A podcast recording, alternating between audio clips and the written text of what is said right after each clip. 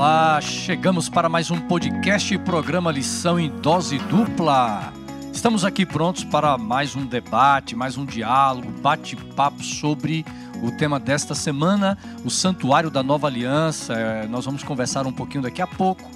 E durante o trimestre, um tema extraordinário, você que tem acompanhado a gente nas redes sociais e também em podcast, a promessa Aliança Eterna de Deus. Eu quero convidar você para acompanhar, né? Tem gente que gosta de ouvir o podcast, você pode ouvir nas plataformas iTunes, Spotify, Deezer, é só digitar lá é, lição em dose dupla, você vai ver dois é, homens ali, né? Wanderson Domingues e Wanderson Assunção, tá bom? E também YouTube, você pode assistir no YouTube é, lição em dose dupla, Paulista Sudeste, vai lá também.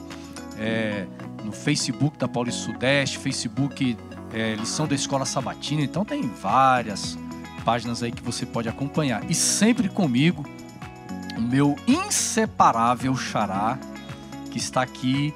Né, você pode ver aí quem assiste pela, pelo vídeo, sorriso. Rapaz, eu, eu me sinto um, um, um maltrapilho. Que aqui, isso, Xará. Você, tudo Você é bem é contigo? Caprichoso, rapaz. Você é um dos grandes. É que quando o rapaz é muito bonito, não precisa usar gravata, né? Como você é o nosso convidado aí que a gente vai apresentar. Nem Salomão. É só para disfarçar. Nem Salomão teve uma gravata e um colete desse aí, viu, Xará? Ah, ele teve melhores, viu? Melhores. É, será, cara? É uma satisfação estarmos aqui para mostrarmos aonde essa aliança do Antigo Testamento, que a gente estudou até agora, está nos conduzindo na palavra de Deus, né? O tema hoje promete, hein? Promete muita coisa boa. Até porque, Xará, além de você, que eu já, já vi, você tá com a Bíblia em grego, então hoje Opa, hoje hoje tá aqui, é o meu nível. The Greek New Testament. Olha aí, hoje é outro Mas é só para conferir o um texto aí. Eu, eu, estudei, tive aula de grego também, é claro. Legal. Nós tivemos aula de grego, eu tive aula de grego com o saudoso Pedro Apolinário. É, mas eu confesso para você que muita coisa eu já esqueci, viu? A gente relembra aí. Vai, você vai dar aula aqui pra gente hoje também. Tá bom. Que legal, viu? Temos aqui então aqui um nós vamos mostrar daqui a pouquinho para você que está assistindo aí, o Xará vai mostrar. É, são ferramentas muito importantes, né, né Xará? São para importantíssimas. do texto, a exegese do texto. Ainda mais que hoje nós vamos entrar no livro de Hebreus, que é um livro extraordinário. Nós vamos ver essa relação que o livro de Hebreus é uma relação profética em relação ao sistema do santuário hebreu, né? Mas também tipológica. Exato. Então a gente vai, vai bater um papo sobre isso. E eu quero apresentar agora o nosso convidado. Opa. Especial. Vamos lá. Gaúcho, gente boa. Gente boníssima. Entendeu? Embora seja gaúcho, eu acho que ele não, não toma chimarrão, né? Amigo, pastor Herbert Bogue aparece na tela aí. Olha aí, Fala alemão, gaúcho, de Juí, rapaz. Bem-vindo, pastor. Uma alegria muito grande com vocês, viu? Lição em dose dupla, muito legal. E gaúcho, a gente nasce, não escolhe aonde, mas hoje minha terra é sul-americana e a gente tá aí, é paulista, é baiano, é cearense, é, é argentino, equatoriano, então aí não tem mais bandeira e fronteira. Hablas espanhol, pastor? Sim, Sí, un, un poquito. sí. sí. É, pastor tiene que ganar, para predicar em todos os países de Sudamérica, tem que sim, tem que Olha aí, predicar rapaz. em espanhol, seguramente. Então nós vamos ter que gravar, Charão, lição em dose dupla em espanhol um dia com o pastor Boga. Opa, super hermanos. top. Aí, aí no meu lugar aqui vem a minha esposa, que fala espanhol fluente. Aí você se vira, cara. Pode deixar.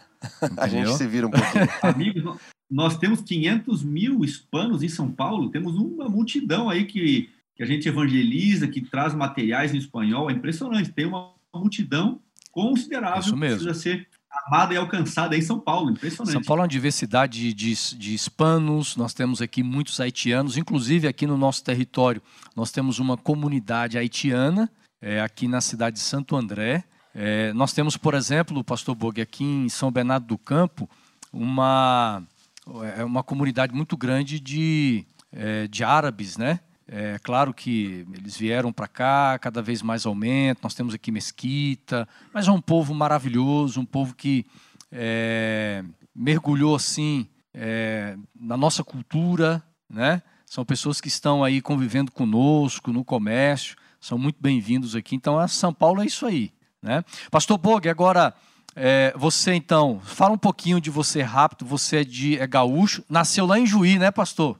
Nasci no interior do Rio Grande do Sul, em Juí. Terra boa, morei é, lá. Terra boa, terra boa. Filho de um imigrante que chegou aí em função da, entre a primeira e a segunda guerra mundial, ele foi encontrando um lugar seguro e chegou até lá. Minha mãe já era adventista, uh, meu avô também, e é uma alegria realmente poder lá nessa cidadezinha ser chamado por Deus para ser um pastor. E de lá para cá a gente tem atuado em várias áreas, vários lugares no sul do, do Brasil, na, no Paraná também, e aqui em Brasília nós estamos há oito anos, esse é o oitavo ano aqui no, no escritório da divisão sul-americana, uhum. que é o escritório que uh, atende a igreja para os oito países da América do Sul. Pastor, as, as áreas que você é, lidera são áreas assim cruciais da igreja, né? Sim, são áreas que acabam uh, sendo a linha de frente direta, né? Por exemplo, escola sabatina é o nosso maná de cada dia, então é uma área que atua todos os dias. A área de ministério pessoal também é uma área que envolve as pessoas semanalmente em estudos bíblicos, classes bíblicas, pequenos grupos, enfim, todas as frentes missionárias que a gente pode ter e criar aí, especialmente nesses tempos de, de pandemia que se diversificou muito o, o trabalho. Também a ação solidária, que desde que começou a pandemia, ela intensificou sua atuação, utilizando o método de Cristo, atendendo as pessoas com alimentos, roupas, o projeto Ouvido Amigo, em parceria com o Ministério da Mulher, onde profissionais de saúde saúde, psiquiatras, psicólogos têm escutado mais de 100 mil pessoas em desespero que a pandemia gerou. E também, tudo isso que a gente faz, essas áreas todas, elas geram novas igrejas, que é a área de missão global que a gente atua também, plantio uhum. de igrejas, centro de influência, projetos onde ainda nós não temos a presença adventista, nosso foco também é usar uhum. todas as formas e meios para alcançar lugares com o poder e o amor de Cristo Jesus para transformar a vida de pessoas. Fantástico, viu, pastor Boa? Eu quero convidar você a compartilhar então essa live, Facebook, compartilhe também no YouTube, é o link, né? Copie o link, vai escrevendo, vai mandando para os amigos, tira uma, um print aí, você assistindo, um print do podcast, vai marcando amigos nas redes sociais para a gente viralizar a lição em dose dupla. Nós vamos entrar no tema agora, pastor Wanderson Domingues, Xará, peça a bênção de Deus. Vamos orar. Senhor Deus e Pai, nós vamos recapitular a lição, o guia de estudos. Vamos estudar a tua palavra e suplicamos que teu Santo Espírito seja o nosso professor. Que o Senhor ilumine a mente do pastor Boger, do pastor Assunção, a minha, em especial dos amigos que nos assistem e ouvem. Derrama sobre nós a tua bênção para entendermos a tua palavra. Oramos por Jesus. Amém. Amém.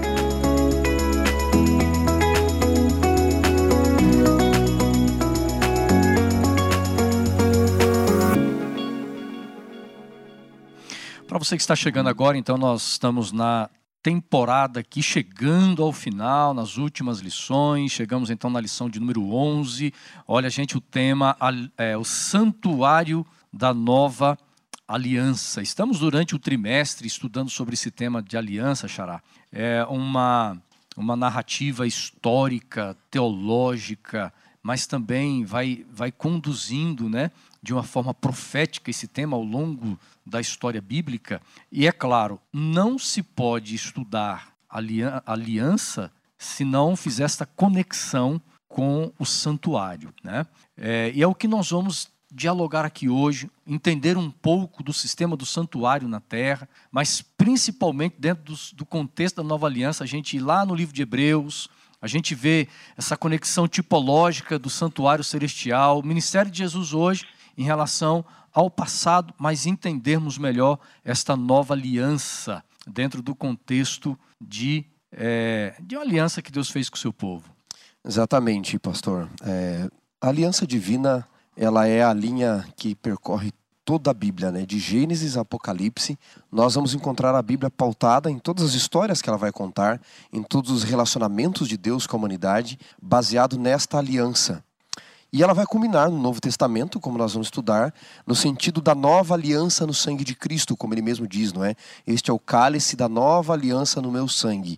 Mas nós vamos perceber ao longo do estudo que, na verdade, ela sempre foi uma só aliança. Tomou diversas formas ao longo da história por causa do pecado, mas aquela aliança que começa desde o Éden, na verdade, desde a formação do homem, uhum. desde que Deus existe, nós vamos ver que ela percorre toda a Bíblia e vai parar no ministério de Cristo, que começa aqui na terra, com seu sacrifício, com seu ministério, mas continua até hoje no uhum. Santuário Celestial. Muito bem, obrigado, pastor, por essa introdução. É, eu, eu, gostei muito de um texto que nós temos aqui, Bog, Levíticos capítulo 26, versos 11 e 12, que está no nosso guia também. Não é o, o texto principal, daqui a pouco nós vamos chegar nesse texto aí, deixar para ler depois. Mas nesse texto de Levíticos 26, é muito revelador o texto para poder clarificar é, esse tema para nós. Diz assim: Porei o meu tabernáculo no meio de vocês, e não me aborrecerei com vocês. Andarei entre vocês, e olha o que o texto diz: serei o Deus de vocês, ou seu Deus, e vocês serão o meu povo. Então, nós temos, baseado neste texto bíblico, no contexto de aliança, alguns elementos muito importantes aqui, Pastor Borg, para a gente poder construir, é, é, ou, ou melhor, acrescentar bases muito mais sólidas e profundas dentro deste contexto de aliança, Pastor Borg. É, é fantástico, né? Não sei que é a sua percepção desse texto bíblico. Esse texto realmente ele é fantástico, como você mencionou, e como o seu Xará mencionou agora há pouquinho também, esse tema da aliança que ele une toda a Bíblia. Muitas vezes, os amigos olham para o tema do tabernáculo e pensam, não, isso é algo lá do povo de, do Antigo Testamento, Moisés fez o tabernáculo, é algo histórico, é algo bonito, é algo interessante, mas poucos percebem que esse tema, assim como a aliança, porque eles estão completamente interligados, também estão envolvidos aí em toda a Bíblia, e é um assunto muito importante. Pouca gente, amigos que nos assistem, que são de outras denominações, enfim, eu queria desafiá-los a estudar mais esse tema do santuário. Por exemplo, uh, o próprio Jesus, quando ele tem o seu nome, Emmanuel, Deus conosco, ele veio cumprir isso. Uhum. Ele queria habitar e veio no meio da gente. Ele veio para estar perto da gente. Agora, esse tema do santuário, ele é tão rico ele é tão rico desse tabernáculo que nós temos aí uh, dezenas de, de, capítulos nos profetas, dezenas nos salmos, dezenas de, de capítulos nós temos no Antigo Testamento que percorre também depois o Novo. E o próprio João, quando ele olha para Jesus, e a visão de João é diferente dos outros evangelistas, Mateus, Marcos e Lucas. Eu tenho uma Bíblia que compara bem essas, o que cada um mencionou, mas o próprio João, ele tem uma visão completamente diferente. Ele olha para a história bíblica para Jesus com essa visão que nós vamos estudar nessa, nessa ocasião, com essa visão do santuário. Ele olha e vê todos os elementos do santuário e vê o principal, que é Jesus, esse que veio cumprir, veio viver, veio nos trazer, veio aí é, trazer essa nova aliança que realmente é uma aliança de salvação eterna, que na verdade, quando a gente fala de nova, ela é a nova é a mais antiga, porque o Cordeiro de Deus que tira o pecado do mundo, ele foi morto antes da fundação do mundo, segundo o Apocalipse. Portanto, é um tema realmente muito rico. Mas já de introdução, eu queria desafiar aos amigos que não conhecem muito esse tema a aprofundar, porque é um tema que está em toda a Bíblia e é o cumprimento dela é no Apocalipse, quando Cristo vai né? sair desse lugar também é. para trazer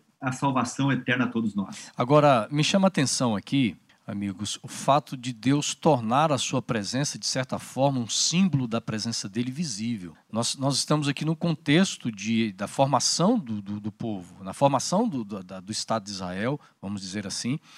É, as culturas, xará, as culturas religiosas antigas, ou, ou contemporâneas, melhor, os egípcios, por exemplo, eles tinham templos visíveis com imagens dos seus deuses, é, e tudo isso tornava mais mais convincente para os, as pessoas buscarem, adorarem aqueles deuses, né? É claro que Deus trabalha de uma forma diferente, mas eu, eu, a gente podia partir daqui, né? Qual a razão, por exemplo, de Deus dizer assim, olha, eu quero que vocês façam um tabernáculo, diz aí, eu porém no meio de vocês um tabernáculo e eu estarei com vocês. A razão da existência de um tabernáculo no meio de Israel, eu acho que isso tem uma, uma, uma mensagem muito forte para eles, né? Essa, essa questão de ter algo que eles possam ver. Exato, Xará. É, o pastor Boger mencionou o texto de João ali. Eu posso ler o texto aqui para os amigos? João capítulo 1, verso 14. Diz, e o verbo carne se tornou. E aí João usa a expressão, não é? Esquenu, derivada aqui, mas esquenu e armou tenda, fez habitação, morada entre nós. E nós vimos a sua glória como a do unigênito do Pai. Uhum. É, quando João usa essa expressão habitar, armar tenda, é a mesma tradução da Septuaginta, né, que é o Antigo Testamento em grego, para fazer um santuário. Êxodo 25, verso 8 e Levíticos 26, que é o texto que você acabou de ler. Então notem que a gente sempre estuda, né, pastor Borg, que Jesus é o sacrifício e o sacerdote. Mas João vai além, ele diz Jesus é o santuário. Ele não é só o sacerdote do santuário e nem só o sacrifício do santuário. Ele é o próprio santuário entre nós. E quando João escreve, ele escreve no contexto em que os pecadores não podiam mais ir até o santuário, porque o santuário havia perdido a sua função por causa do legalismo judaico naquele momento. Quando Deus pede no Antigo Testamento, portanto, Xará, para que se faça um santuário para habitar no meio do povo, diferentemente dos deuses pagãos que precisam ser provocados em sua benevolência, você precisa se ferir, se cortar, o Deus bíblico, ele toma a ação de ir atrás do ser humano. E Deus sabe que o povo é pecador e sabe que o pecado faz separação entre o povo e ele. Então o que, que Deus faz? Já que o pecado faz separação, já que o povo não pode ouvir a sua voz, não pode suportar a sua glória, Deus estabelece um sistema pedagógico para ensinar o povo um método de resgate, como Deus quer trazer o povo de volta. E este método pedagógico para o povo é o santuário, é o tabernáculo ali no Antigo Testamento. E vai mais além, além do sacrifício, do sacerdote, do próprio santuário representar o próprio Cristo, porque o próprio Paulo vai dizer, nós vamos ver que tudo isso era sombra de coisas superiores uhum. que viriam. Eu acho que tem algo além aqui que eu gostaria de até trazer à mesa. Nós entendemos um pouco errado a diferença, eu, eu acho que um pouco limitada talvez seria a palavra mais certa, a diferença entre o sagrado e o profano, entre o santo uhum. e o comum. O que, que é o profanos? É aquilo que está além do fanos, não é? Quando Deus ele, ele arma o santuário no meio do povo, é sagrado o santuário, é santo o santuário. Mas Deus ele arma o santuário para ser profanado também. Porque quando o pecador Exato. pecava, confessava o pecado sobre o cordeirinho, e o sangue desse cordeiro que representava agora substituía o pecador, era aspergido no santuário, e de alguma forma o santuário era profanado. E o que, que é profanos? Na, na, na, origem da palavra, é devolver ao uso comum. Uhum. Simplesmente Deus está dizendo o seguinte: como vocês não suportam a minha santidade, eu vou devolver a minha santidade no meio de vocês, para que vocês entendam o quanto eu quero habitar no meio de vocês. E é por isso que eu li João 1,14. Quando o santuário não pode mais receber os pecadores na época de Jesus, João diz agora ele é o santuário entre nós. Se você não pode mais ir até o santuário, o pecador, porque você está proibido de ir pelo legalismo, o santuário veio até vocês. Essa é a ideia de Deus. É ele ser profanado pelo seu povo nesse sentido de devolver ao uso comum para que o povo seja salvo. Hum, essa explicação, viu? Porque isso quebra um pouco, o pastor Boga, o nosso paradigma de é, essa mentalidade de que o sagrado jamais pode ser profanado. E a gente sempre liga com. com é, eu, eu, por exemplo, quando era garoto, qualquer barulhinho na igreja, né, as diaconisas estavam ali, né, olhando, olha, não é, a reverência, aquele cuidado todo. E essa mentalidade, muitas vezes, nós não conseguimos, nos limita a entender a profundidade do que realmente é a função do santuário terrestre. E é claro que, como, como uma sombra do celestial, nós vamos entender daqui a, daqui a pouco, Cristo quando se faz presente no, no, no, santuário celestial, de certa forma, simbolicamente, há também uma contaminação. Né? É, é, é muito interessante a gente pensar é, isso. É, antes de envolver o pastor Viu, Xará, só, só, um detalhe. Só a questão do fanos é a fania é a manifestação do sagrado. Então, quando eu disse o profanos, queridos uhum. que estão aí nos ouvindo, é, é, aquilo, o que, que é o profano? Ah, é aquilo que é pecador só. Não, é o que está além do sagrado. Só que o sagrado quer tocar o, o profanos certo. e ser tocado por ele para santificá-lo também. Uhum. Muito bem. É, agora, pastor Borg, ainda dentro dessa questão do, do, do santuário aqui, a gente percebe que é, Deus, habitando no meio do povo, diz assim: Eu serei o Deus de vocês e vocês serão o meu povo. Como é forte a representação dos relacionamentos é, em relação a Deus, sempre buscando. É, Jesus apresenta isso nas parábolas, por exemplo, do pastor buscando a ovelha, a, a mulher procurando a moeda que se perde, é o pai preocupado com o filho que vai embora, Deus se relacionando. É maravilhoso dentro do contexto de aliança.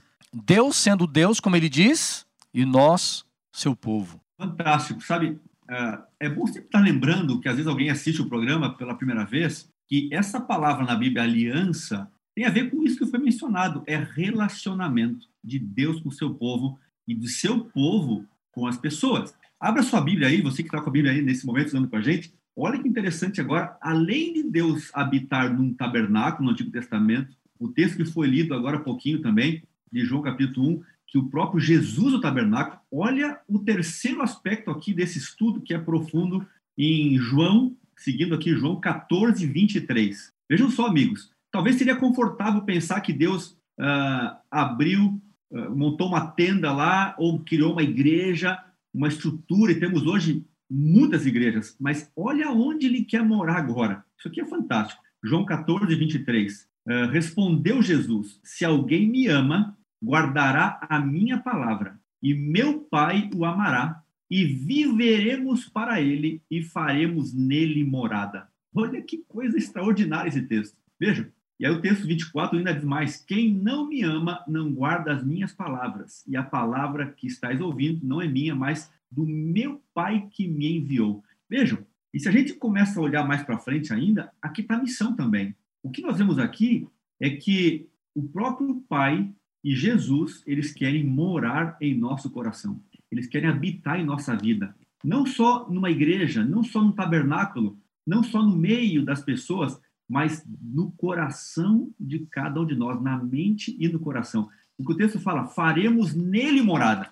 Veja, a intimidade da aliança chega ao ponto que diz, ei, você é o meu santuário. A Bíblia diz isso, vós sois tabernáculos do Deus vivo, vocês são santuário do Deus vivo. E agora o texto está dizendo que ele quer morar onde? Onde que ele quer habitar? No coração, na mente, na vida, para vivermos as palavras dele, as palavras de Jesus, a Bíblia, o que ela ensina sobre Cristo, o que ele deixou para a gente. E esse texto aqui realmente é um texto maravilhoso para entender ao ponto da intimidade da aliança que Deus quer ter de morar dentro de você. Portanto, meu amigo, você quando olhar para sua esposa, saiba que ela é um santuário.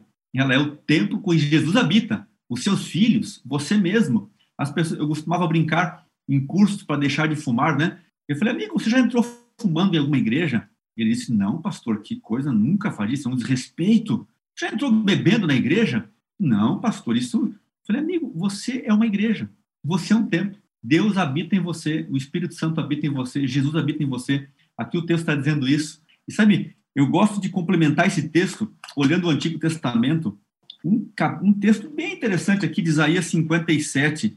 Isaías 57, o verso 15 diz assim: Porque assim diz o alto, o sublime, o que habita a eternidade, o qual tem nome de santo, habito no alto e santo lugar, mas habito também com o contrito e abatido de espírito, para vivificar os abatidos e vivificar o coração dos contritos. Vejam, aonde Deus quer habitar? A pandemia, as crises trouxeram tanto sofrimento, tanta dor, tantas pessoas abatidas, tantas pessoas tristes. Mas eu queria trazer uma lembrança que você não está sozinho, porque o próprio Deus, ele bateu a porta do seu coração por meio de Cristo. Ele pediu permissão e você que aceitou, ou está aceitando, ou vai aceitar, ele quer entrar, ele quer morar na sua casa, ele quer morar no seu coração, ele quer viver com você. E é por isso que a Bíblia diz: por meio dele nós viveremos. E ao você viver com ele, você vai ser o representante dele, o embaixador dele, como diz a Bíblia. E automaticamente uhum. a luz dele vai ser a nossa luz para as outras pessoas também. Fantástico. Ele quer e habita com todos que o aceitam no coração. De fato, esse tema do santuário vai nos contagiando. E, e é claro que há um desdobramento aqui, Xará, quando se fala de relacionamento da presença de Deus. É, o santuário não era o fim em si mesmo, não era a, a, construção física e visível do tabernáculo, que realmente deveria chamar a atenção de Israel, mas ali seria uma forma didática de, de expressar o plano da redenção, e dentro de vários cerimoniais, é, de móveis, tudo que Deus estabelece como o modelo do santuário celestial na terra, nós temos, por exemplo, acho que um dos momentos mais cruciais do que acontecia no santuário era o momento do sacrifício. Levíticos é, do capítulo 1 ao 7, por exemplo, nós vamos encontrar ali vários, várias descrições de, de, de ofertas, de sacrifícios para tipos de pecados, culpas e assim por diante. Agora, é, é, como, como, como Deus trabalha de uma forma é, que às vezes a mente humana tem dificuldades em entender. Hoje parece que é tão normal a gente falar de sacrifício. Agora eu fico pensando, por exemplo, primeiro sacrifício feito na história humana.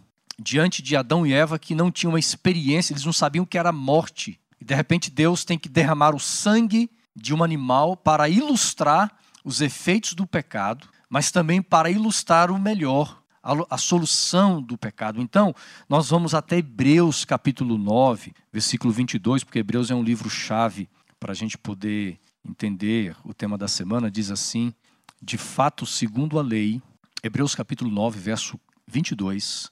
De fato, segundo a lei, quase todas as coisas são purificadas com sangue. Sem derramamento de sangue, não há remissão. Evidentemente, Xará, muitas, muitos mártires, o sangue foi derramado desses indivíduos. Paulo, por exemplo, e muitos outros. Mas somente um sangue é capaz de ocupar o nosso lugar. Vamos entender um pouquinho isso, que diz aqui o texto, né? Somente é, se pode purificar com com sangue, o derramamento de sangue. É muito curioso, não é, amigos, que Deus, ele nessa forma didática, pedagógica de ensinar a história da redenção, a aliança nada mais é do que a história da redenção, né? Já estudamos aqui sobre a palavra berit, não é? Que tem vários sentidos no hebraico, mas poderia ser traduzido como preso, amarrado, não é? Deus se relacionando conosco desta forma. E Deus tem formas pedagógicas de ensinar. Primeiro, ele começa com o cordeiro no jardim do Éden. Essa é a sugestão da narrativa de Gênesis, uhum. porque se fez é, pele, é, roupa de pele de, de animais, Deus uhum. provavelmente matou o primeiro animal ali. Um altar. A né? narrativa sugere isso, bíblica já, não é? Uh, depois você tem os altares ali expostos. Uhum. Aí você tem ele ampliando isso com Noé, com Abraão. Mas quando chega um povo, nós escolhemos, já estudamos sobre os judeus, que é a primeira vez que aparece a palavra eclesia, a reunião do povo ali diante do uhum. Sinai. Quando ele escolhe uma igreja, um povo, ele então estabelece o sistema pedagógico sacrificial no tabernáculo, não é? E Jesus aparece então em Hebreus como sacerdote, como o sacrifício, eu já disse, como o próprio tabernáculo, segundo o próprio João. Por que, que entra essa questão do sangue, da remissão? Notem que o próprio Paulo vai falar em Hebreus capítulo 10, verso 4. Ele diz assim em Hebreus capítulo 10, verso 4: Porque é impossível que o sangue de touros e bodes removam pecados. Uhum. Por isso, ao entrar no mundo, diz: sacrifício e oferta não quiseste, antes, antes corpo me formaste. Então, Paulo diz: olha, era um sistema pedagógico, né? E eu menciono Paulo aqui, amigos, porque, embora haja dúvida, muitos teólogos acreditam que foi Paulo que escreveu Hebreus. É, Ellen White, autor americano e voz proféticas adventistas, confirma isso. Eu creio também que foi o próprio Paulo. Então, Paulo o, autor aqui de Hebreus, ele diz: o, o sangue de bodes e ovelhas, tudo aquilo que Adão viveu, que Caim e Abel tiveram que aprender, Caim não aprendeu muito bem, que Noé teve que aprender, que o próprio Abraão teve que passar no sacrifício de Isaac e a substituição, tudo aquilo que aconteceu no, no deserto, no tabernáculo, eram apenas sombras. Porque de fato a lei diz que sem derramamento de sangue não há remissão de pecados. E isso não é só na cultura judaica, você tem nas leis romanas, desde 750 a.C., a manumísio, aonde para remir alguns tipos de faltas tinha que matar o outro de fato, não é? Mas ele diz que diante de Deus, já que o salário do pecado é a morte, como diz Romanos 6,23, o sangue de bois e ovelhas não podia satisfazer, porque o Deus bíblico não é o Deus pagão. Quem deveria morrer, segundo a lei, até em outras culturas, é aquele que cometeu o erro se você cometeu o erro, eu não deveria pagar por você, não deveria pagar pelo bugre. Então, se nós cometemos o pecado diante de Deus, quem deveria pagar somos nós. Só que há um problema. Nós só podemos pagar, não podemos continuar vivendo. O nosso dinheiro não sobra. A nossa vida não sobra para nós. Então precisava de alguém que tivesse uma fortuna, uma justiça maior, vida eterna. E aí ele vai colocar Jesus. Então, há o sistema pedagógico, mas era uma sombra, porque eles não podiam pagar completamente. Era apenas uma sombra daquele que viria. João 29, o Cordeiro de Deus que tira o pecado ou, do mundo. Ou seja, os animais, eles simbolicamente substituíam o culpado, mas sempre apontando para o Messias. Isso tem que ficar muito claro, né? Eles tanto tinham um sacrifício pedagógico limitado que você tinha que ter o dia da expiação. Exato. Porque o sacrifício que se transferia para o animal passava para o próprio santuário. Aí, aí entra o que você falou aquela hora, né, Pastor Boga? A contaminação do, do sagrado, né? Exato. O, o, pecado sendo transferido para, os, para o, o santuário. Agora, o sacerdote também, de certa forma, é, é, ele também estava, é, no dia da expiação, ele, ele levava essa, essa culpa, né? Sim, inclusive as pessoas dizem que o sacerdote entrava uma única vez no santuário, no lugar santíssimo. Isso não é verdade, ele entrava duas vezes, não é? Levíticos 16 aponta que no dia da expiação, o dia do Yom Kippur, o décimo dia do sétimo mês, depois vocês leiam lá Levíticos 16, diz que o, santuário, o sacerdote oferecia primeiro o sacrifício por ele e depois ele uhum. voltava uma segunda vez pelo povo, não é? Mas eu estava pensando aqui, pastor Boger, o quanto o ser humano precisa do espaço sagrado para entender isso, não é? Por que, que Deus fez o santuário com toda essa pedagogia do sacrifício do sangue?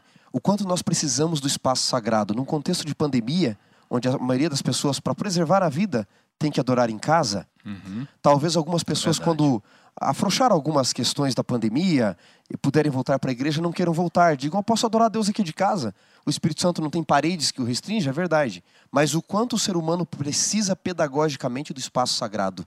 E por isso Deus escolhe um local sagrado para que ele ensine a história da redenção de fato, onde ele se manifesta, não é? Onde tem a fania, a manifestação divina. O pastor Boger, você falava agora há pouco sobre a questão do relacionamento. A gente sabe que o pecado separa, há uma, uma rebelião do pecador para com Deus. É, e nós encontramos aqui no, no nosso guia é, é exatamente falando sobre os efeitos da expiação é, na restauração dos relacionamentos, né? Ou seja, todo o serviço sacrificial no tabernáculo também, além de apontar para um Messias que assumia a culpa e morria ou morreria um dia pelo pecador, mas também uma mensagem muito forte de restauração de relacionamentos. Eu acho que é, é, esse tema, Pastor Boger, ele tem que ser muito real e muito presente nos nossos dias. Um Deus que é, sempre está disposto na sua aliança a restaurar relacionamentos. Né? Eu tenho essa essa percepção clara aqui de acordo com o nosso tema, né? Exatamente. Veja, o próprio texto-chave dessa semana, que é o texto de Hebreus, aí capítulo 9, o verso 15, já responde uhum. e, e, traz toda aqui a, a elucidação sobre esse, esse tema, né? Veja, por isso mesmo, ele é o mediador da nova aliança, a fim de que, intervindo a morte para a remissão das transgressões que havia sobre a primeira aliança, recebam a promessa da eterna herança aqueles que têm sido chamados. Ou seja, nessa manhã, nessa noite, nesse dia, quando quer que você esteja assistindo esse programa, você e eu somos chamados todo o tempo a esse mediador. Veja, Deus ele enviou Jesus para ser esse mediador da nova aliança, uma nova aliança que já tinha sido estabelecida desde a fundação do mundo. Agora, eu gosto de olhar sempre e como estudioso da Bíblia, a gente nunca pode olhar só um texto, tem que olhar todo o livro, todo o capítulo. E quando a gente olha uh, algumas coisas interessantes, veja, veja como é que termina o verso anterior, que é Hebreus aqui 9 e 14, né? Aí está contando toda a história de Cristo, que ele, com o seu sangue, sem mácula perfeito, ele purificaria a nossa consciência e as nossas más obras, obras mortas. E qual o objetivo disso? Olha o finalzinho do verso 14. Para servirmos ao Deus vivo. Para servirmos ao Deus vivo. E se a gente for lendo todo o capítulo 9, o verso 24, o verso 22, todos esses versos que a gente já tem aqui nesse capítulo, eles vão lembrando isso. Eles vão lembrando essa mediação. Então, a gente chega no capítulo 10 de Hebreus e, e temos aqui um convite fantástico, no verso 19 de Hebreus 10. Veja, nós temos então, irmãos, com intrepidez para entrar no Santo dos Santos, pelo sangue de Jesus. Olha, olha, o convite que nós temos aqui. Nós temos um convite, por isso que esse tema, na introdução nós mencionamos, ele é muito amplo e profundo e perpassa toda a Bíblia. Veja aqui, nós temos essa, esse convite para entrarmos, veja, pelo novo e vivo caminho. Nós temos um caminho novo hoje, agora, aberto por Jesus. E veja, o mesmo texto, ele continuamos falando aqui, trazendo toda a lembrança daquilo tudo. Mas veja, o verso 25 nos faz um convite, que muito bem aí é, o pastor Vantos mencionou. Não deixemos de congregar-nos, como é costume de alguns. Antes façamos administrações, tanto mais quando veres que o dia se aproxima. Aqui está o resumo de todo o nosso estudo de hoje. Jesus é o mediador, ele entrou no santuário, ele nos perdoa, ele é o nosso mediador, ele agora nos convida a entrarmos lá também. Veja, você não precisa de um mediador humano. Você não precisa ir confessar os seus pecados para um ser humano para que ele fale com Deus. Não.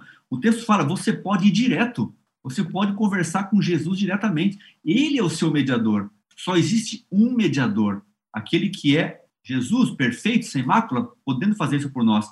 E agora o texto ainda nos convida a não deixarmos de congregarmos. Essa necessidade de estarmos juntos como corpo de Cristo. Veja, se a Bíblia fala que nós somos um corpo, nós temos que estar unidos como corpo. E é muito importante, é claro que com as restrições, ainda que por Zoom nós nos congregamos, mas quando há permissão e há segurança, e conforme o limite previsto pela as leis de saúde da sua região, você pode estar congregando, é muito necessário, é muito diferente, é bíblico e isso faz uma diferença para nos ajudar mutuamente no preparo para a volta de Cristo. Então, esse texto realmente de Hebreus 9, 10 e todo o livro é uma, um chamado a você a estudar e orar cada vez mais sobre isso, porque realmente é muito interessante e envolve você e eu nesse processo. Outro tema fantástico aqui que a gente pode é, brevemente passar por ele. É, segundo a tradição, Pedro foi ele foi condenado, executado, é, morreu numa cruz. Ele pediu para que fosse colocado de cabeça para baixo. Não, não, se achava digno de morrer como o seu mestre, o seu o Messias Jesus. Mas é interessante que o mundo o mundo cristão é, é, usa como um dos símbolos a cruz, né?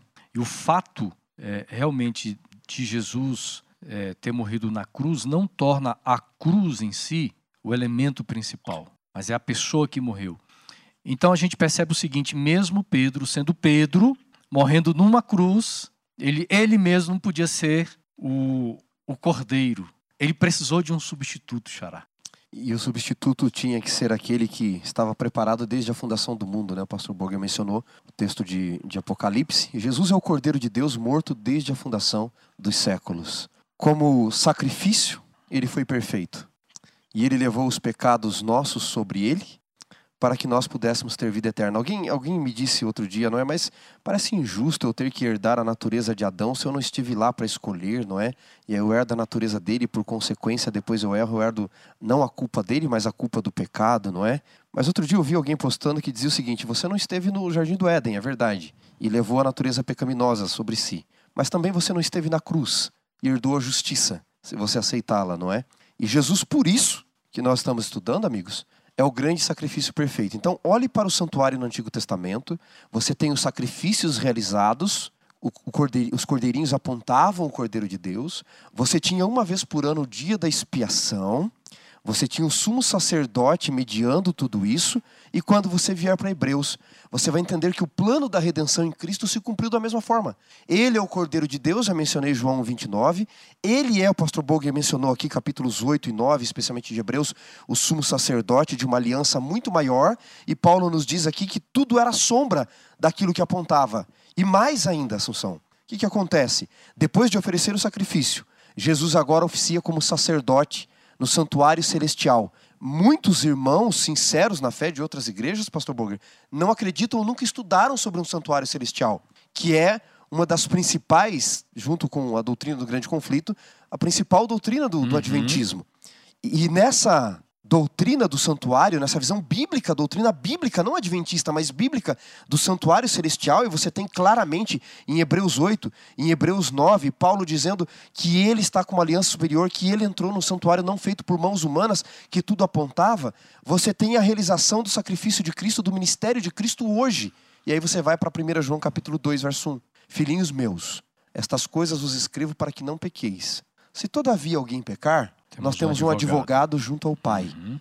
Jesus Cristo, o justo. Ele vai ser o mediador, que é o que nós vamos ver daqui a pouco em Timóteo, não é? Então veja, o santuário está apontando não para o Antigo Testamento apenas, não é só para os dias de Cristo ou de Pedro ou de Paulo. A visão do santuário, dessa nova aliança no santuário celestial agora, aponta para você hoje. Quando você e eu pecamos, nós podemos recorrer àquele que está no santuário celestial intercedendo por nós. Por isso nós continuamos tendo perdão dos nossos pecados. Mas Apocalipse 15 diz que um dia o santuário vai ser fechado, vai se encher de fumaça. A intercessão vai terminar. E aí é quando ele vem para nos buscar. Eu quero ler aqui o texto, é, Hebreus capítulo 9, versos 24, 23, 24, nós já lemos o verso 22, diz assim, o verso 23, Hebreus 9, 23, era necessário, portanto, que as figuras das coisas que estão nos céus fossem purificadas como tais, é, com tais sacrifícios mas as próprias coisas celestiais requerem sacrifícios superiores àqueles. Porque Cristo, olha aí, pastor Bug, porque Cristo não entrou em santuário feito por mãos humanas, figura do verdadeiro santuário, porém, no próprio céu, para comparecer agora por nós diante de Deus. Tem muita gente, pastor Bug, não entende é aquela limitação do plano da salvação, né? Termina na cruz, ou no máximo na ressurreição. Jesus morreu, ressuscitou, pronto. Pastor, como é que a gente clarifica esse ministério hoje de Jesus como sumo sacerdote, porque nós entendemos na linha profética aqui, amigos, que em 1844, dia 22 de outubro, né, não dá para a gente explicar agora por causa do nosso tempo, não é o foco também do estudo em si, mas vale a pena você estudar sobre esse, esse período aí da profecia das 2.300 tardes e manhãs. Mas em 1844, dia 22 de outubro, mais específico aqui, Jesus entra no lugar santíssimo, agora como um sumo sacerdote, ministrando num santuário celestial. Como é que nós vamos entender de uma forma prática o impacto que isso traz para a nossa vida espiritual e a gente entender o que Jesus está fazendo lá hoje, Pastor Boger e Wanderson? Vamos, vamos, vamos descrever só, um pouquinho aqui esse ministério de Jesus. Eu, eu, gosto muito de. Nós todos, estudantes da Bíblia, gostamos que a própria Bíblia responda, né? Volta um pouquinho, meu amigo que está acompanhando a gente aqui, o, o capítulo 4 de Hebreus, e os versos 14 em diante, o finalzinho do capítulo 4 de Hebreus. Aqui está a resposta. O que, que ele faz lá por nós hoje? Isso que foi mencionado aqui, muita gente não compreende esse tema. O que tem após a cruz? Onde está Jesus agora? O que, que ele faz? A Bíblia é muito clara e a gente está percebendo isso nesse estudo, nesse momento. Agora, olha aqui que coisa linda isso aqui, meus amigos. Hebreus 4,14. Tendo, pois, Jesus, o Filho de Deus, com grande sumo sacerdote, que penetrou os céus, conservemos firmes a nossa confissão, porque não temos um sumo sacerdote que não possa compadecer-se de nossas fraquezas. Antes,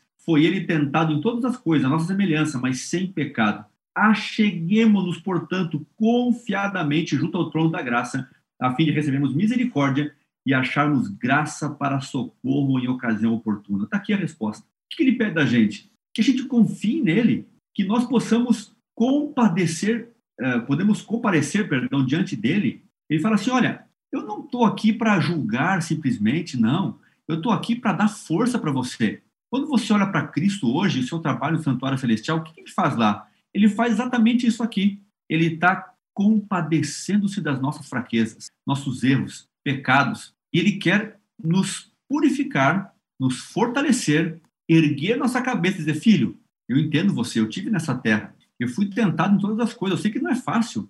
E eu fui lá para poder ajudar você hoje.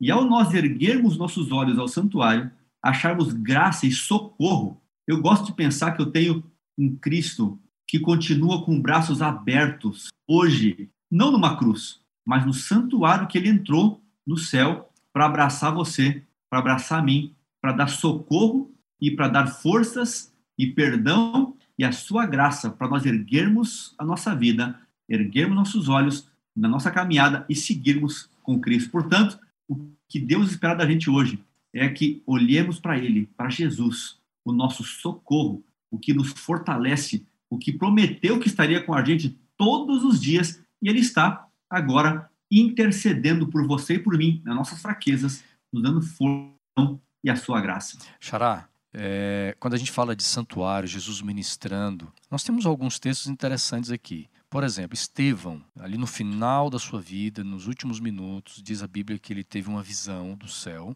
Ele vê Cristo à destra do Pai. Evidentemente que, vamos falar de cronologia daquele tempo, é como se Jesus estivesse no lugar santo. Mas, num contexto amplo, ele está no santuário. Mas ele está vendo o Filho Jesus ao lado do Pai. Como é que a gente pode conciliar o trono de Deus?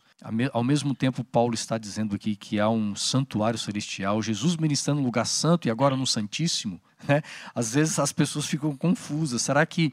E o trono? É, porque Apocalipse fala de trono de, de, seres adorando perante o trono, e o, o Jesus ali também. É, e, e, às vezes a gente tem dificuldade de entender essa complexidade de, do que é realmente o céu, tudo que há no céu, né? Mas Deus não se contradiz, há uma, é, há uma, uma, uma forma da gente compreender bem isso aí. É, como diz Paulo né, em, Hebreus 11, né, faltaria-nos tempo de falar tantas coisas, né? Mas é. veja, é, pegando o link do que você falou com o que o pastor Boger falou ali, muito bem esse texto, pastor Boger, de Hebreus 4, em Hebreus 9, Paulo diz assim no verso 11, Quando Cristo veio como sumo sacerdote dos bens já realizados, mediante maior e mais perfeito tabernáculo, não feito por mãos, quer dizer, não desta criação. Uhum. Então, é claro aqui, irmãos, que existe o santuário celestial, Apocalipse 11, 19, inclusive, tem essa visão, Apocalipse 4, 5, do santuário, e que Cristo, ele entrou depois do sacrifício no santuário não feito por mãos humanas. Que tudo o que acontecia no terrestre era um símbolo, uma pedagogia da salvação em Cristo. E ele diz no verso 12: Não por meio de bodes, do sangue de bodes, de bezerros, mas pelo seu próprio sangue, entrou no Santo dos Santos, uhum. uma só vez por todas, uma vez por todas, tendo obtido eterna redenção. Portanto, se o sangue de bodes e touros, a cinza de uma novilha aspergidos sobre os contaminados santificavam, quanto à purificação da carne, muito mais o sangue de Cristo pelo Espírito Santo, o Espírito eterno, a si mesmo se ofereceu sem mácula a Deus, purificará a consciência de obras mortas para servirmos a Deus. Olha que curioso, a gente está falando do intercessor, de um sacerdote, o pastor Boger mencionou que não pode se compadecer das, das nossas dores, das dores humanas. E aqui ele diz que hoje no santuário celestial, o sangue de Cristo, o sacrifício de Cristo chega até nós pelo Espírito eterno. Agora, você mencionou o porquê de tronos em Apocalipse, não é? Apocalipse 4 e 5 fala a respeito da visão de Cristo no trono. Irmãos, entenda uma coisa: Jesus morreu numa sexta-feira à tarde por todos nós. Na madrugada de domingo, Maria vai tocar nele no túmulo e Jesus diz o que para Maria? Não, não me toque, Maria, porque eu ainda não subi ao Pai. Mas depois, João 20 diz que Timóteo está na dúvida e Jesus diz: pode me tocar. Então, nesses 40 e poucos dias ali, 40 dias mais ou menos que Cristo ficou na terra, entre sua ressurreição e ascensão em Atos capítulo 1, o que, que aconteceu? Apocalipse 5, na visão do trono e do livro selado, é a explicação. Ele subiu ao céu, adentrou o Santo dos Santos e foi lá para mostrar o sacrifício diante do Pai do universo. Quando ele viu que o sacrifício foi aceito, ele vindicou o caráter de Deus, Romanos 3, 23 ao 25, Deus agora é justo e justificador. Ele volta para a terra e disse: Timóteo, agora pode me tocar. Maria não podia ainda porque eu não sabia se o sacrifício foi aceito, juridicamente, não é? Obviamente ele está mostrando diante do universo. Todo o universo teria que ver isso. Pode me tocar agora. E Apocalipse 5, essa visão do trono de Deus 4 e 5 que tem que ser lido juntos, está mostrando este momento onde Cristo mostra o sacrifício diante do Pai do universo, tanto que o capítulo 5, verso 9 de Apocalipse diz que os anciãos, os seres viventes se ajoelharam e cantaram um cântico dizendo: Digno és de abrir o livro e abrir os selos, tomar o livro e abrir os selos, porque foste morto e com o teu sangue compraste. Então ali Jesus já entra e vindica o caráter de Deus. Daniel 8,14, Xará, está falando de um processo pedagógico de juízo agora para nós. Que a partir dali se inaugura o tempo do fim. O santuário será purificado o dia da expiação de Hebreus. Como você disse, que os irmãos aí, os amigos que estão nos ouvindo, pesquisem mais sobre isso. Mas a partir de Daniel 8,14, ele adentra o Santo dos Santos. Não é que Jesus não tem acesso a qualquer lugar do santuário, mas para um ofício especial de juiz investigativo, para que ele possa, então, diante do universo, tornar claro aquele que o aceitou e não aceitou. Por isso, quando ele vier na sua segunda vinda, ele tem vida eterna para um e morte eterna para outro. Uhum os casos estão sendo decididos. Uhum. Você sabe, eu estudo direito também. Nós, se você matasse alguém hoje, eh, você teria fases do juízo. Então você teria um juízo investigativo. Os investigadores, a polícia faria isso.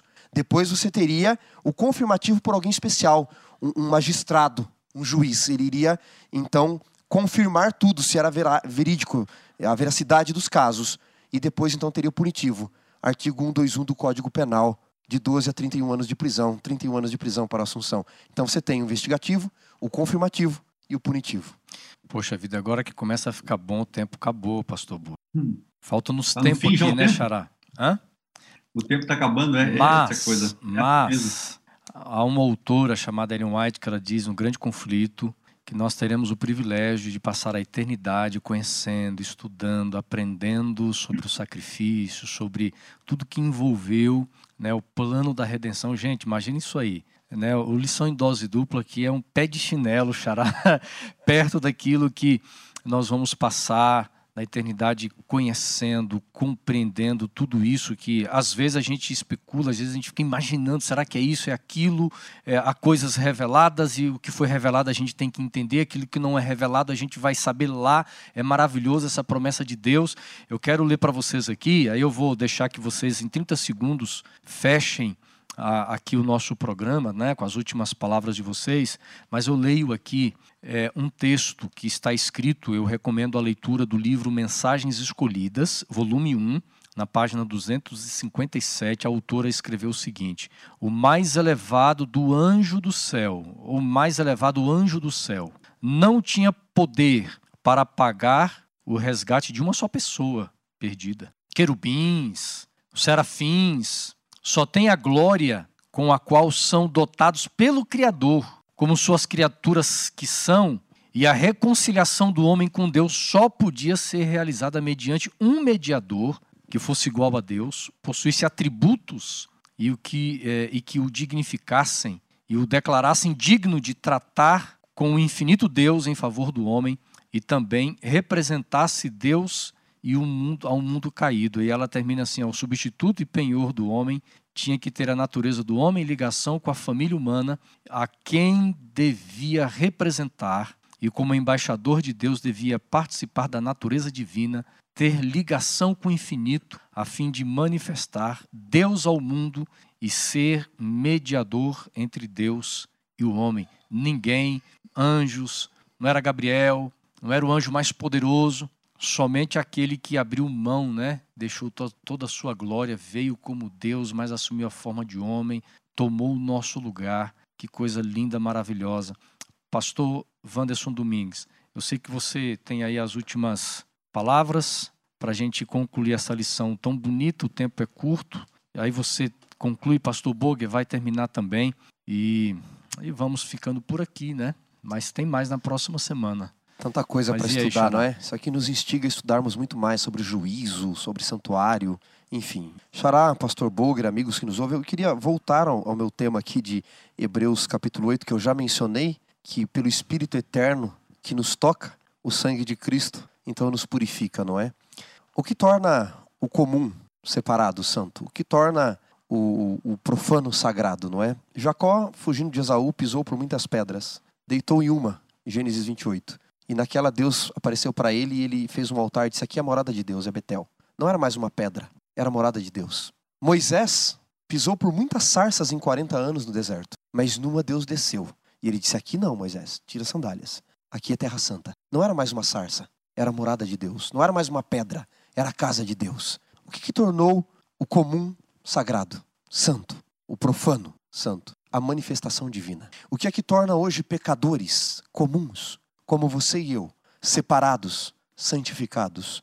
Hebreus diz o sangue de Cristo pelo Espírito Eterno. É isso que faz a diferença na nossa vida. Amém, amém. Que benção. Pastor Boger. Olha só, tem aqui um texto que resume bem tudo que nós falamos e o que Deus espera da gente hoje. Segundo Coríntios 5, 18. Olha só. Ora, tudo provém de Deus, que nos reconciliou consigo mesmo por meio de Cristo e nos deu o ministério da reconciliação. A saber que Deus estava em Cristo reconciliando consigo o mundo, não imputando aos homens suas transgressões, e nos confiou a palavra da reconciliação, de sorte que somos embaixadores em nome de Cristo, como se Deus exortasse por nosso intermédio. Olha que fantástico. Nós somos reconciliados. É a religião. Religião é isso, é religar, é estar ligado a Deus, é aliança, o relacionamento com Ele. E agora, quando nós temos isso, nós vimos no texto anterior lá que o próprio Jesus ele habita com Deus em nosso coração e agora nós somos embaixadores, como se Deus falasse por nosso intermédio. Portanto,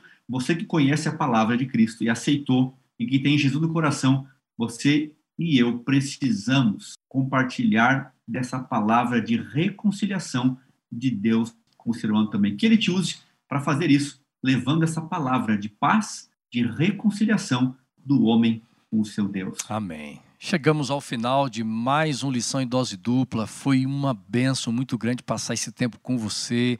Você que fez seus comentários aí no Facebook. Não, não deixe de, de escrever, de comentar, de compartilhar, de curtir, de dar like, tá bom? Para que mais pessoas possam ser alcançadas também. Xará, obrigado aí pela companhia, parceria. Você está numa correria grande, hein? Né? Muito Mas Deus tem te abençoado aí. Mas obrigado, é uma benção viu? aqui. Pastor Boger, muito obrigado também. Sua vida é muito agitada. A corrida parou um pouquinho para a gente poder gravar. Eu sei que Escola Sabatina está em seu coração. A lição, os propósitos da Escola Sabatina também. Então fica a nossa gratidão aqui, tá bom? Por você participar conosco. Eu tenho certeza Alegria. que. Já estou é... com a próxima aqui, olha só. Já estou com a já, próxima. Chegou já temos dias. a próxima. O próximo guia aqui no outro, em julho, a gente começa, no finalzinho de junho, Descanso, Descanso em, Cristo. em, Cristo. Uma bênção ter esse guia. Já está propagando aí. oferecem durante o programa. Está aí a bênção para continuarmos nunca parando de nos alimentar com maná o pão é de cada dia, mesmo. que é a palavra do Senhor. E a vantagem de quem assina a lição, né, pastor? Já chega antes, com antecedência, a gente já vai olhando ali, já vai preparando. Então, assina a tua lição, não deixa de ficar sem a lição da escola sabatina. Pastor Boger, termine dando a bênção, orando por todos nós. Claro. Querido Pai, nosso Deus, muito obrigado por esse estudo profundo da Sua palavra, por meio desse guia de estudos que nos faz nos achegar agora ao Teu trono de graça ao santuário celestial, ao santo dos santos, onde está Jesus com os braços abertos, recebendo a cada amigo que sofre, que tem angústia, que precisa ser purificado nesse momento por Cristo Jesus para ter forças para viver ao lado dele e dos seus queridos também. Obrigado por essa bênção, por esse estudo, por isso tudo que ouvimos nessa, nesse momento. Te agradecemos em Jesus. Amém.